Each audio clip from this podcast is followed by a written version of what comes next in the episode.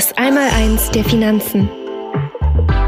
Der Podcast für finanzielle Bildung. Mit und von Ronny Wagner.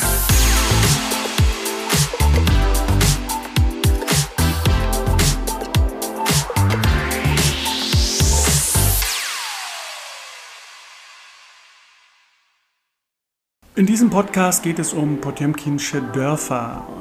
Ich werde also hier über den Zustand unseres heutigen Geldsystems sprechen und warum ich glaube, dass wir hier äh, ein System haben, was äh, eigentlich nur ein Trugbild ist und eine Fassade hat, hinter der sich eigentlich nichts befindet.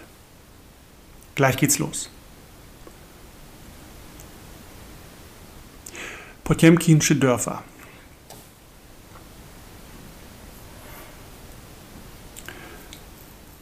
Die meisten Medien und Interessenvertreter zeichnen heute überwiegend ein positives Bild unseres Geldsystems.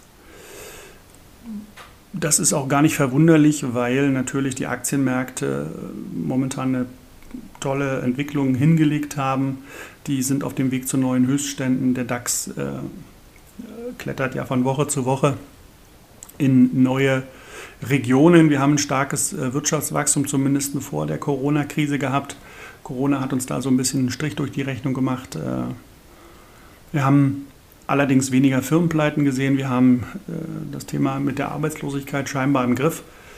Ähm, zumindest gibt es da jetzt, äh, wir blenden das Thema Corona mal kurz aus, keine großen negativen Entwicklungen. Wir haben natürlich auf der anderen Seite eine massive Staatsverschuldung. Wir haben eine Zentralbank, die zu allen Schandtaten bereit ist, die also quasi äh, Geld druckt ohne Ende. Ich glaube, allein im letzten Jahr sind über 5 Billionen Euro gedruckt worden, um also dieses ganze Thema hier am Laufen zu halten. Äh, dass das auf Dauer nicht gut gehen kann, das denke ich jedem klar. Äh, aber die Menschen sind ja großartig darin, Dinge auch zu verdrängen. Aber ähm, ich glaube, dass wir irgendwann an einen Punkt kommen werden, wo das einfach nicht mehr möglich ist. Natürlich hat uns die Corona-Krise jetzt auch ja, die ist nicht gerade ähm, dazu da oder die, die, die, führt natürlich auch zu massiven äh, Ausgaben, die da getätigt werden müssen aufgrund der äh, politischen Entscheidungen, die da getroffen werden. Das kann man gutheißen, das kann man auch äh, ähm, für dumm halten. Äh, darüber will ich jetzt gar nicht äh, debattieren. Es ist, wie es ist. Wir müssen mit der Situation klarkommen und müssen uns natürlich Gedanken machen, welche Konsequenzen das auf unser Geldsystem hat. Neben natürlich den ganzen gesundheitlichen Fragestellungen, die da äh, natürlich auch aktuell im Vordergrund stehen. Das ist mir auch klar. Wir haben äh, viele, viele Probleme, also nicht nur Corona ist ein Problem in unserem System, sondern grundsätzlich die Konstruktion des Geldsystems ist in meinen Augen ein, ein riesen, Riesenproblem, weil einfach äh, unser Geldsystem so aufgebaut ist, dass es eigentlich eigentlich nicht gut gehen kann. Das äh, kann man eigentlich auch schon sehen, wenn man äh, sich ein bisschen intensiver mit diesem Thema beschäftigt. Und die potenziellen und tatsächlichen Probleme in diesem Geldsystem sind in meinen Augen enorm. Und die, eine Liste, die, wenn man eine Liste anfertigen würde, die wäre beängstigend lang. Ich habe eine kleine Liste mal angefertigt, um einfach mal so ein paar Stichworte ähm, in den Raum zu werfen. Ähm, da kommen wir aber gleich zu. Natürlich sind äh, viele Probleme durch die enormen Gelddruckorgien der Europäischen Zentralbank, äh, aber auch äh, andere Zentralbanken aus anderen Ländern, äh, die haben natürlich äh, Probleme, die entstanden sind. Nehmen wir mal das Jahr 2008, die Probleme, die da zu der Finanzkrise geführt haben, die hat man relativ schnell beiseite gewischt. Äh, man hat die Probleme nicht angepackt und gelöst. Äh, was hat man gemacht? Man hat einfach Geld in die Hand genommen, man hat neues Geld erschaffen. Wie das funktioniert, äh, dazu kommen wir auch noch mal in einem anderen Podcast. Aber Fakt ist erstmal eins, es wurde enorm viel Geld in das System gepumpt, gepumpt. es wurde kein Problem gelöst, ähm, es wurde das Geld genommen und die Probleme wurden zugeschüttet. Ähm, der Fokus wurde da weggenommen, das Ganze lief wieder ein paar Jahre ganz gut und jetzt äh, merken wir langsam wieder, dass dort äh, die Probleme wieder auftauchen, weil wie gesagt, man hat sie ja nicht gelöst und Probleme, die man nicht löst, haben die unangenehme äh, Tendenz, äh, dann auch äh, wieder zurückzukommen und zurückzuschlagen. Meine persönliche Realität, äh, wenn ich mir das Geldsystem oder das Finanzsystem oder unser gesellschaftliches System auch anschaue, ist eigentlich ähm, relativ einfach. Wir können, wir müssen uns das angucken. Wir können die Realität einfach nicht ignorieren, ähm, weil eben äh, die Dinge, die da falsch laufen, irgendwann Konsequenzen haben werden und man, können, man kann die nicht permanent ignorieren, weil die schlagen irgendwann voll äh, rein und äh, machen das Ganze nur noch viel, viel schlimmer. Meine Realität sieht eigentlich so aus, was ich sehe aktuell in dem System, steigende Defizite, steigende Defizitfinanzierung. Man versucht natürlich die Defizite durch Schulden machen, durch Gelddrucken äh, zu beseitigen. Natürlich ist eine, Defizit, eine steigende Defizitfinanzierung geht einher mit einer Schuldenexplosion auf der anderen Seite. Weil äh, man, man, finanziert ja die Defizite, die sich in Staatshaushal Staatshaushalten auftun, nicht äh, mit irgendwelchen Guthaben, die man oder Reserven, die man irgendwo angelegt hat, sondern man nimmt Kredite auf, ne? man macht neue Schulden und äh, ja, Kredite haben eben auch die ähm, unangenehme Eigenschaft, dass sie irgendwann mal zurückgezahlt werden sollten. Dass Staaten ihre Schulden in der Geschichte aber noch nie vollständig zurückgezahlt haben, das äh, denke ich, sollte uns auch zum Nachdenken anregen. Ich glaube, wir stehen vor einem Zusammenbruch der Schulden- und Assetmärkte, also äh, so ein deflationärer Einschnitt, den erwarte ich da eigentlich auch. Wir haben eine unbegrenzte Geldschöpfung. Es wird also Geld gedruckt, als gäbe es kein Morgen, äh, was im Endeffekt dazu führen wird, dass unser Papiergeldsystem, unser ungedecktes Papiergeldsystem namens Euro zusammenbrechen wird. Wir haben in dem Zusammenhang dann auch den Ausfall von Banken und Finanzinstitutionen zu beklagen. Ähm, das, was ich gerade beschrieben habe, das ist das Thema Inflation natürlich, die sich durchaus dann in eine Hyperinflation hineinentwickeln kann. Wir werden äh, Knappheiten bei aller Arten von Rohstoffen sehen. Wir werden Knappheiten gerade auch bei physischem Gold und Silber erleben. Wir haben es im April 2020 erlebt, äh, dass da eben aufgrund der Corona-Krise eben auch die diese physischen Märkte ausgef fast ausgefallen sind. Also es war extrem schwer, dort Material zu bekommen. Ähm, gleichzeitig werden natürlich dann auch die äh, Terminmärkte und die, also die Gold- und Silberpapiermärkte ausfallen. Wir werden politische Umbrüche sehen. Fängt, es beginnt ja schon, wenn man in andere Länder Europas schaut. Äh, ja, die Menschen werden zunehmend nervöser und unzufriedener, so will ich es mal formulieren. Ähm, ja, politischer Umbruch, Marxismus, äh, das ist so das, was ich da im Kopf habe. Ja, das, äh, da, da, sehe ich große Probleme auf uns zukommen, politische Unruhen, Bürgerkrieg. Ähm, ich hoffe natürlich nicht, dass das passiert. Das wünscht sich keiner, aber vermutlich wird es ohne diese Dinge nicht gehen. Geopolitische Probleme, große Kriege, ähm, das Säbelrasseln zwischen den Großmächten hat ja schon begonnen und wird sicherlich nicht über Nacht verschwinden. Das ist so meine Realität, was ich so sehe. Natürlich gibt es dann auch die andere Seite, äh, die sagen, naja, was, was, was willst du eigentlich? Es, es läuft doch alles, ist doch alles wunderbar, die Aktienmärkte steigen, äh, die, die Wirtschaftsdaten äh, hellen sich etwas auf, zumindest einige. Warum gibt es diese Diskrepanz? Ne? Warum gibt es da Unterschiede in der Wahrnehmung? Ähm, ich glaube, dafür den Grund gefunden zu haben, ähm, für mich ist das größte Problem oder die Fragestellung, äh, wenn man sich den Finanzmarkt anschaut, wie gucke ich da drauf? Und zwar gucke ich da nominal drauf oder gucke ich real drauf. Das will ich aber kurz erklären, was ich damit meine. Wir haben das Thema, dass wir heute ein, ein, ein, ungedecktes Papiergeldsystem haben. Das heißt, wir haben ein System, was, sich, äh, was die Währung ständig verändert. Äh, ich nenne das ganz gern die Geldverwässerung. Also äh, wenn man heute Geld neu in den Markt hineingibt und neu druckt, dem gegenüber aber keine Wirtschaftsleistung steckt, die man damit erzeugt, dann verursacht man Inflation. Und ähm, das führt eben dazu, dass dieses frisch gedruckte Geld dem gegenüber keine Wirtschaftsleistung steht, ähm, führt dazu, dass, sie, dass dieses Geld eben das bisher vorhandene Geld, was schon da ist, entwertet. Ne? Also wenn man da eben die Menge erhöht, aber auf der anderen Seite keine Wirtschaftsleistung äh, dem gegenübersteht, dann wird das inflationäre Folgen haben und Konsequenzen haben. Und das Problem ist, dass wir eben, ähm, ich habe es ja ähm, auch schon in meinem anderen Podcast gesagt, äh, wir haben also beim Geld das Thema, dass das äh, Geld also eine Tauschmittelfunktion erfüllt oder die Tauschmittelfunktion übernimmt. Eine Unterfunktion dieser Tauschmittelfunktion ist die Recheneinheitsfunktion. Das heißt, wir nehmen Geld auch als Recheneinheit.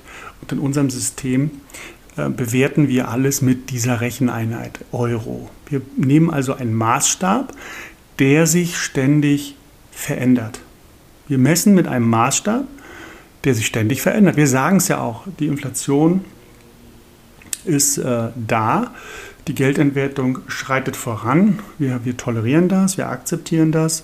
Kein Mensch äh, muckt auf, wenn die Europäische Zentralbank als Inflationsziel 2% pro Jahr ausgibt.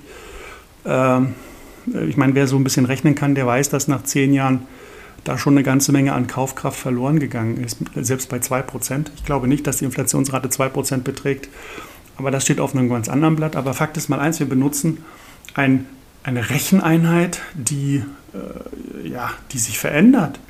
Stellen Sie sich mal einen, Tischler oder einen Handwerker vor, der äh, irgendwelche Dinge ausmessen möchte und stellen Sie sich mal vor, der nimmt Maß, jedes Mal einen anderen Maßstab.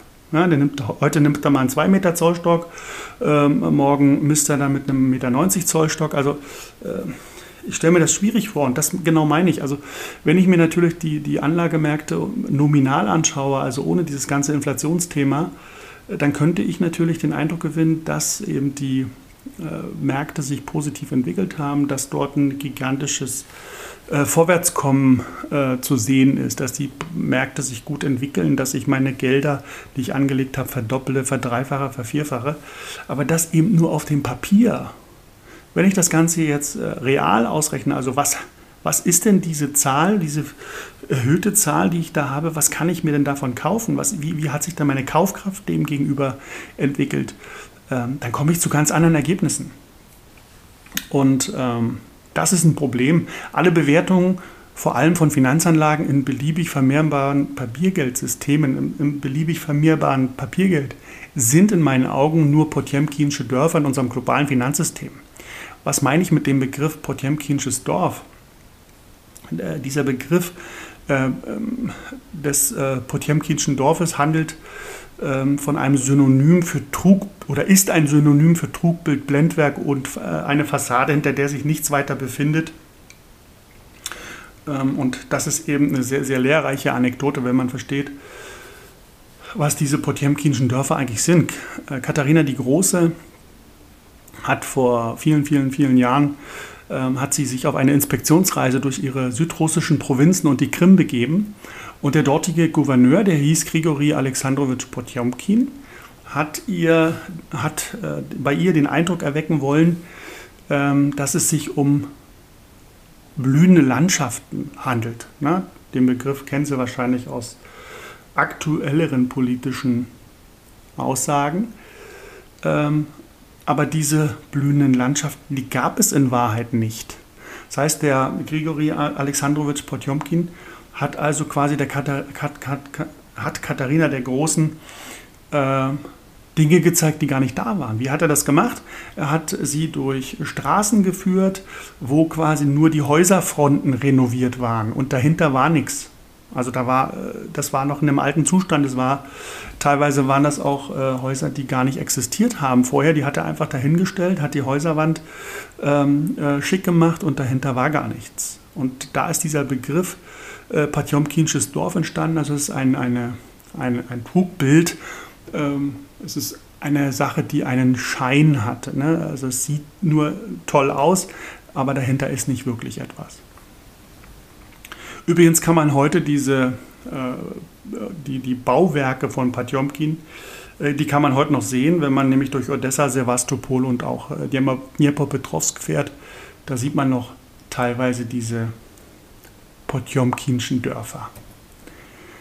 Ein schönes, ein schönes, eine schöne Geschichte, ein schönes Bild. Ja, warum bin ich da? Warum sage ich das? Warum glaube ich, dass unser Finanzsystem ein Patjomkinsches Dorf ist? Ja, ich, also erstens mal, äh, wir haben ein ungedecktes Papiergeldsystem, was sich ständig äh, ausweitet, also wo immer mehr Geld gedruckt wird. Die Wirtschaft äh, hat sich vom Geldsystem abgekoppelt. Wir haben also in den letzten Jahren äh, enorme Geldmengensteigerung gehabt. Wirtschaftswachstum war zwar auch vorhanden, aber hat natürlich nicht die Wachstumsraten bei der Geldmenge erreicht. Ähm, das heißt, wir haben also eine, eine Notenbank, die eben über ihre geldpolitischen Instrumente ähm, zum Beispiel äh, den Zinssatz, äh, den, den Leitzins, den ja die Notenbanken festlegt, planwirtschaftlich im Übrigen, also von oben, da gibt es ein Gremium, die das festlegen, wie das läuft. Und durch diese strukturelle, äh, strukturell zu expansive Geldpolitik kommt es eben zu Boom-and-Bust-Zyklen. Dieser Eingriff äh, in die Preisbildung äh, durch Festlegung eines Zinses durch ein planwirtschaftliches Komitee führt immer zu einem äh, kreditfinanzierten übermäßigen Boom, gefolgt von einem kontrahierenden Bust. Na, also wenn man den Zins äh, künstlich niedrig hält, dann kann natürlich in einer Volkswirtschaft, können viele Wirtschaftseinheiten mehr Kredite aufnehmen, größere Kredite aufnehmen, überhaupt Kredite aufnehmen, weil eben die Zinsen künstlich niedrig gehalten werden. Ähm, und das führt eben zu diesem kreditfinanzierten übermäßigen Boom, weil es ist mehr Geld im Umlauf, es ist noch mehr, wird immer mehr Geld produziert und dieses Geld fließt natürlich auch erstmal in die Wirtschaft. Äh, das Problem ist eben nur, dass die Kredite dann langfristig eben auch zurückgezahlt werden müssen und da kann es dann eben zu dem einen oder anderen Problem kommen. Und diese Entwicklung sehen wir so seit Aufhebung des Goldstandards 1971 durch Nixon. Äh, der hat eben diese Entwicklung damals eingeläutet, also eine Welt mit einer ständigen Inflationierung äh, ihrer Währung. Das ist ein globales Problem. Und die Entwertung des Geldes wird eben nicht, nicht nominal sichtbar, weil die meisten Menschen eben äh, diesen, diesen Gedankengang nicht, nicht verfolgen, dass sie eben sagen, naja, was nützt mir denn die Zahl da auf meinem Depotauszug? Eigentlich will ich doch wissen, wie hat sich denn die Zahl, was bedeutet die Zahl in realer Kaufkraft? Also die Entwertung des Geldes zeigt sich nicht nominal, natürlich nicht, äh, sondern sie wird real sichtbar. Und da sprechen äh, Fachleute eben von der sogenannten Geldillusion, ne? dass man also auf dem Papier reicher erscheint, als man tatsächlich ist. Ähm, und um dieser Geldillusion nicht zu unterliegen, muss man die nominale Betrachtung umgehen. Man darf also sich nicht auf diese rein nominale Betrachtung verlassen, ähm, sondern muss eben äh, anders vorgehen. Man muss in meinen Augen also einen, einen, einen Maßstab nehmen, der stabil ist, der unveränderbar ist, der nicht manipuliert werden kann, der historisch auch gezeigt hat, dass er Stabilität, Vertrauen der Menschen genießt. Und ähm, dieser, dieser Maßstab ist in meinen Augen das Gold, weil Gold hat die Menschen noch nie enttäuscht. Es ist äh, äh, weltweit anerkannt. Äh, man hat kein Gegenparteirisiko. Es kann nicht pleite gehen.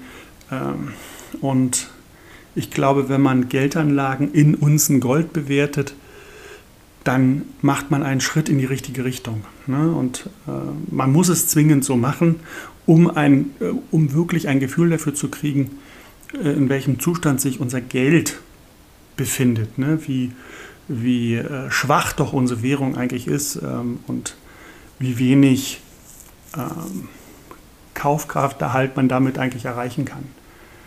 Ja? Stellen Sie sich immer den Zollstock vor, wenn Sie einen Zollstock nehmen, äh, der sich ständig verändert, mit dem können Sie nichts erfahren. Ne? Da können Sie also äh, na, nehmen Sie, Sie messen einen Schreibtisch, der ist zwei Meter lang, das, da reicht gerade so ein zwei Meter Zollstock aus, um das auszumessen. Jetzt knappst Ihnen über Nacht irgendjemand da was ab und am nächsten Tag gehen Sie wieder messen. Und jetzt merken Sie auf einmal, Mensch, ist der Schreibtisch jetzt hier über Nacht größer geworden? Äh, was ist da los? Und genauso geht es den Menschen, die auf ihre Depotauszüge gucken. Ne? Das sieht alles mehr aus, das ist alles besser geworden, aber in Wirklichkeit sind sie eigentlich ärmer geworden. Ähm, also nur die Betrachtung in Gold macht äh, in meinen Augen das wahre Ausmaß der eigentlichen Inflation überhaupt erst sichtbar. weil äh, ich habe es ja vorhin schon gesagt, die Inflationsrate in meinen Augen ist äh, geschönt, das ist nicht die Realität, weil eben hier auch nicht das allgemeine Preisniveau benutzt wird, um sich einen Überblick zu verschaffen, sondern nur ein kleiner Ausschnitt. Man lässt da viele Sachen außen vor, die man nicht berücksichtigt, die aber in das allgemeine Preisniveau reingehören. Die, die, breite Masse der Menschen erkennt eben diesen, Proze diesen als Prozessablauf, diesen, diese als prozessablaufende Entwicklung eben nicht. Ja? Und äh, die denken halt, äh, naja, ich bin auf dem richtigen Weg, ich werde immer wohlhabender. In Wirklichkeit werden sie aber immer ärmer.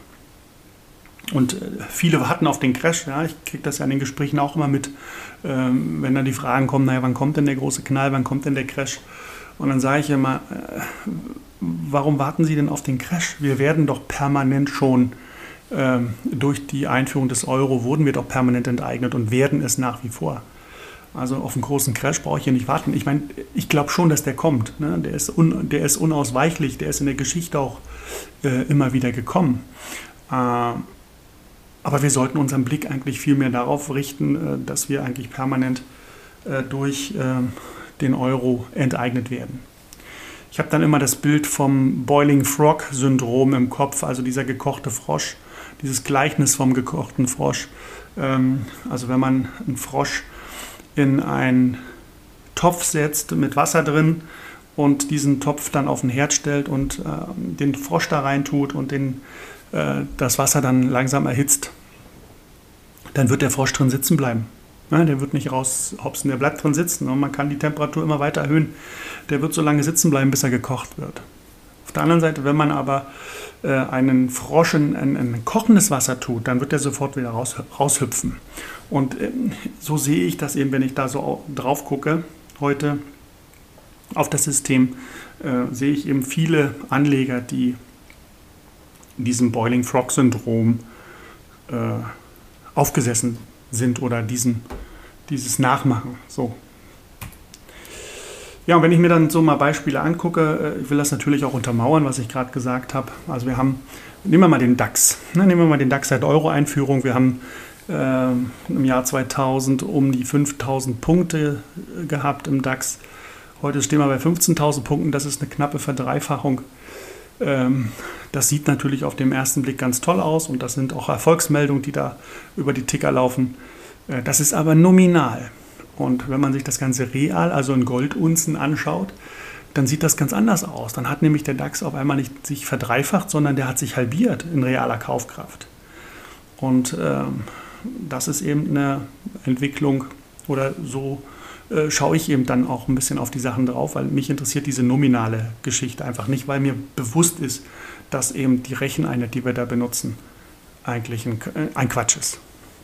Äh, das kann man mit Anleihen machen, das kann man mit Immobilien machen. Es ergibt sich immer ein komplett konträres Bild zu dem, was die meisten Menschen dort auch wahrnehmen.